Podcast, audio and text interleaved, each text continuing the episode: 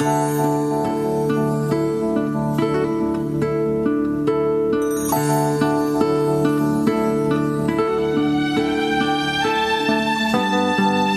que llega a este punto horario 8.30 de la mañana, nosotros tenemos un momento de reaccionar al respecto de las cosas que Dios quiere enseñarnos. En Isaías 40, 28, 31, la Biblia dice, ¿acaso no sabes? ¿Acaso no te has enterado? El Señor es el Dios eterno, creador de los confines de la tierra. No se cansa ni se fatiga, y su inteligencia es insondable. Él fortalece al cansado y acrecienta las fuerzas del débil. Aún los jóvenes se cansan, se fatigan, y los muchachos tropiezan y caen, pero los que confían en el Señor renovarán sus fuerzas, volarán como las águilas, correrán y no se fatigarán, caminarán y no se cansarán. Dios tiene un propósito y un plan para su vida, señora, señor y su tiempo es perfecto. A veces Él responde nuestras oraciones con un sí, a veces responde nuestras oraciones con un no, pero en otras ocasiones dice, ahora no, ahora. Cuando este sea el caso, podemos aprovechar las ricas recompensas que recibimos mientras estamos esperando, porque a veces tenemos que aprender a esperar. Oramos, eh, esperamos, pero no desesperamos. ¿Mm? Una bendición muy práctica es que Dios nos fortalece mientras nos apoyamos en Él. Isaías 40:31 habla de un águila que se remonta a las alturas.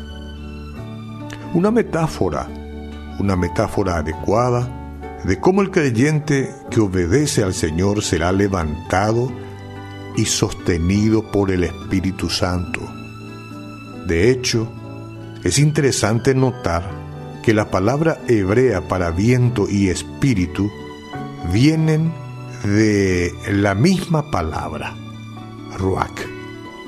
Entonces cuando enfrentemos alguna decisión difícil, lo fundamental es aprender a esperar.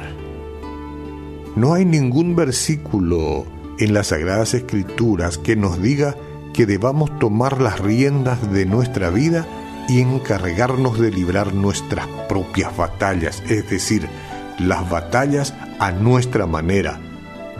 Dios es quien lo hace. Él está batallando por sus hijos.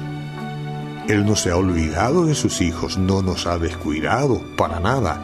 Dios es quien lo hace y lo hace a nuestro favor. No importa que no entendamos de momento, debemos ser pacientes y confiar en Él. Cuando David enfrentaba sus batallas más grandes, esperaba en el Señor. Dios lo sacó del foso de la muerte y lo plantó en tierra firme bueno, Él hará lo mismo por usted y por mí. Él hará lo mismo, el Señor lo hará. Cuando usted y yo le obedecemos, el Señor nos da las fuerzas para hacer las cosas que Él requiere. Su Espíritu hace por nosotros lo que le resultaría imposible a usted y a mí hacer por nuestra propia cuenta. Este es el momento de confiar. Todos estamos orando, todos estamos clamando. El Señor dice, espera, ahorita no, quizás más adelante.